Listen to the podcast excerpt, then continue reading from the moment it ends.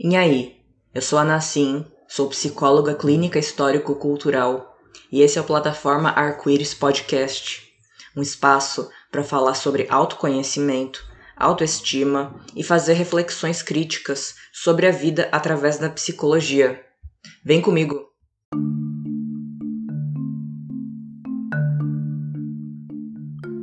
E aí, tudo bom? Começando então mais um episódio do plataforma Arco-Íris Podcast. O tema de hoje é polêmico, porém necessário. É uma pauta que eu queria há muito tempo trazer aqui para o podcast e estava segurando. Acho que é o momento de falarmos sobre anatomia da masculinidade tóxica, do heterotop Abishamar. Bom, eu tenho um pouco de preguiça do termo tóxico, porque eu pessoalmente vejo o quanto o termo foi usado para rotular pessoas. Fulana é tóxica, não sei quem é tóxico, isso, aquilo é tóxico, e acaba sendo usado muito mais como um termo de taxar aquilo que desperta sentimentos difíceis da própria pessoa de lidar. E que, sim, na vida às vezes a gente vai ter que lidar com coisas que não nos agradam, temos que elaborar esse desagrado e taxar de tóxico uma coisa ou uma pessoa como forma de se desresponsabilizar pelos afetos que uma troca gera não é uma coisa legal. Mas o termo tóxico, ele é muito oportuno quando a gente quer falar de relações. Pessoas nunca serão tóxicas sozinhas.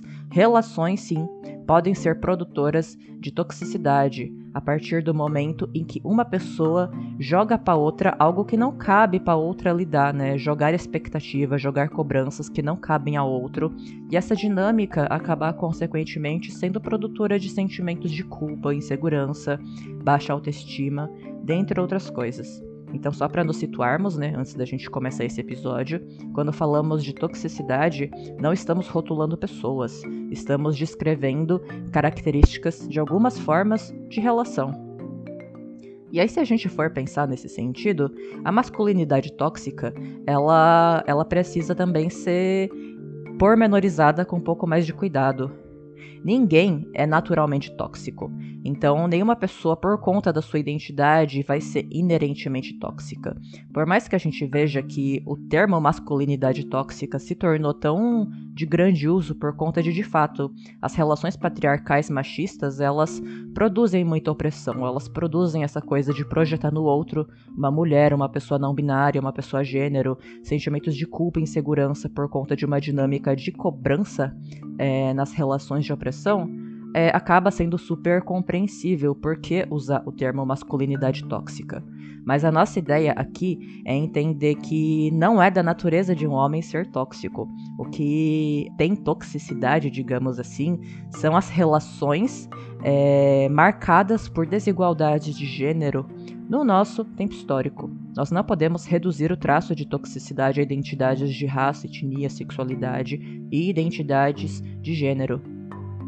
E aí, quando a gente pensa no campo social no qual é, as nossas identidades se desenvolvem e o que torna certas relações entre diferentes identidades produtoras de toxicidade, a gente precisa olhar para quais são os limites que essa sociedade capitalista que a gente vive permite ou cerceia certas possibilidades. A gente vê que tudo na nossa vida sempre vai se desenvolver nos limites do capitalismo. O capitalismo ele não é a causa de todas as coisas, mas sempre vai estar subjacente à nossa vida por conta das relações de produção engendrarem as demais formas de relação e de sociabilidade na nossa vida.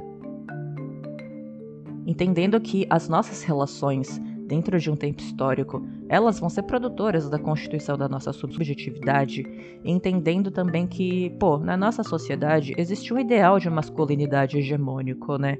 E um ideal muito centrado na lógica hetero-cisnormativa, tanto de a masculinidade de muitas pessoas precisar se autoafirmar em detrimento é, da exaltação da vida de outras pessoas, como também a, a, própria competitividade entre masculinidades, né? Aquela questão de quem tem a pica maior, sendo a pica um termo simbólico que vai para muito além do pinto, né?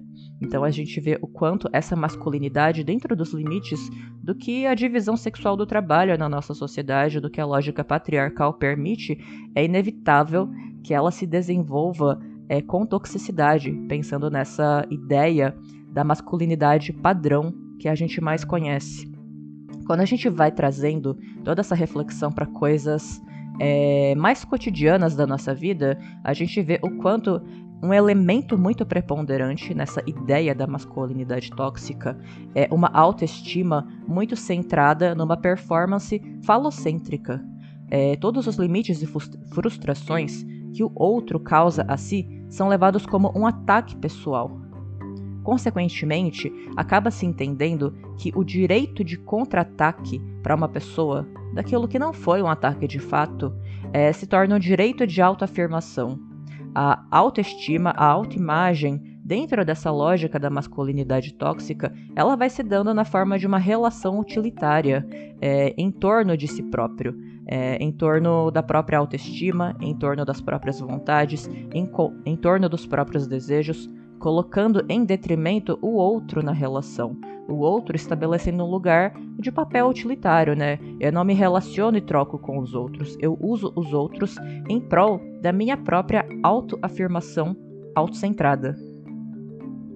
Não é confortável, obviamente, isso independente de qual é a sua identidade de gênero. A gente sabe que isso vai ser muito mais preponderante em homens cis, mas para todos nós, reconhecer comportamentos que têm um teor de toxicidade é desconfortável, e aí esse é o ponto que a gente pode pensar no nosso processo de maturação necessário para a saúde mental.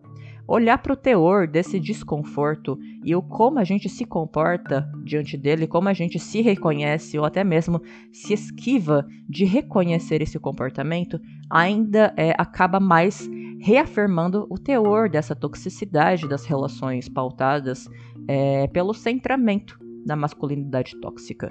A própria resistência a reconhecer inconsistências e opressões dentro desse tipo de dinâmica autocentrada, ela se esquiva de poder encontrar possibilidades de uma masculinidade poder se desenvolver em relação com o outro para acabar insistindo em ser uma relação em si mesmada é aquela famosa história que a gente já conversou no outro episódio. Acaba sendo aquele lance de se ter muito mais medo de ser taxado de opressor do que de ser opressor de fato. E aí a gente vai chegando um pouquinho mais perto é, do nosso tema, né? Anatomia da masculinidade tóxica do heterotop Abishamá. A gente vê que para masculinidade precisar elaborar os próprios comportamentos opressivos e inconsistentes vai se dar por caminhos muito diferentes, porque não tem só um único jeito de ser masculino, não tem só um único jeito de ser homem, é, existem muitas formas de tudo isso se dar na nossa vida entre as diferentes existências. E aí a gente vai entendendo que, consequentemente, a masculinidade tóxica do patriarcado, ela vai afetar diferentes homens de diferentes formas a gente vê que homens GBT, né, gays, bissexuais e trans, vão passar por tudo isso de uma forma muito mais delicada, e inclusive vão muito mais diretamente do que os, pró os próprios homens cis héteros serem vítimas dessa própria masculinidade viril compulsória de alguma maneira. Só que um ponto que a gente tem que tomar muito cuidado é que muitas vezes a forma de se desresponsabilizar pelos impactos da masculinidade tóxica nas relações, mantendo o autocentramento em detrimento das trocas na relação com outro, é que podem haver diferentes formas de você se esquivar dessa responsabilidade. Se de um lado, é, na maioria das vezes a gente vê que o homem cis hétero, ele vai levianizar né, a, uma queixa de uma mulher, de uma pessoa não binária e tudo mais, quando ele é machista, né, colocando eu não sou machista, eu até tenho mãe, umas conversas assim, né, que, que a gente fica com muita raiva. A gente vê que muitas vezes, é, muitos homens gay, por exemplo, vão ter uma, uma explicação de não tem como eu ser machista, porque eu sou gay.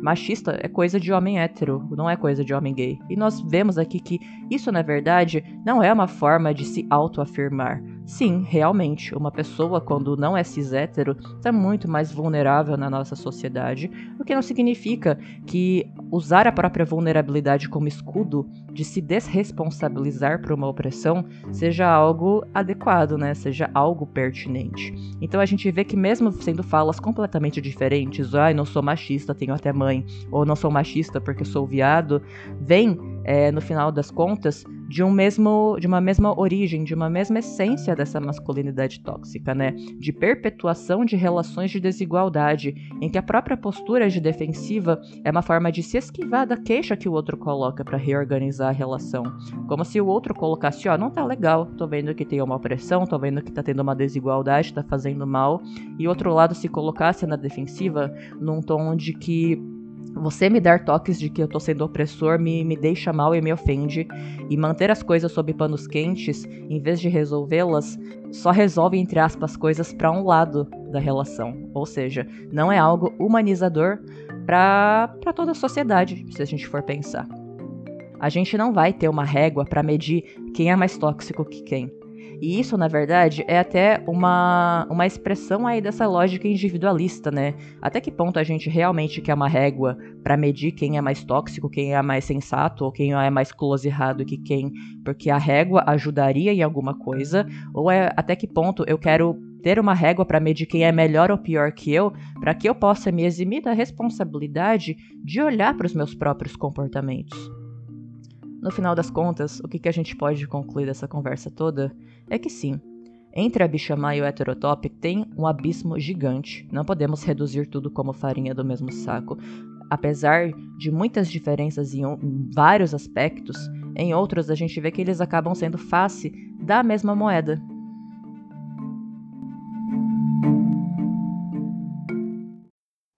Chegamos ao fim de mais um episódio.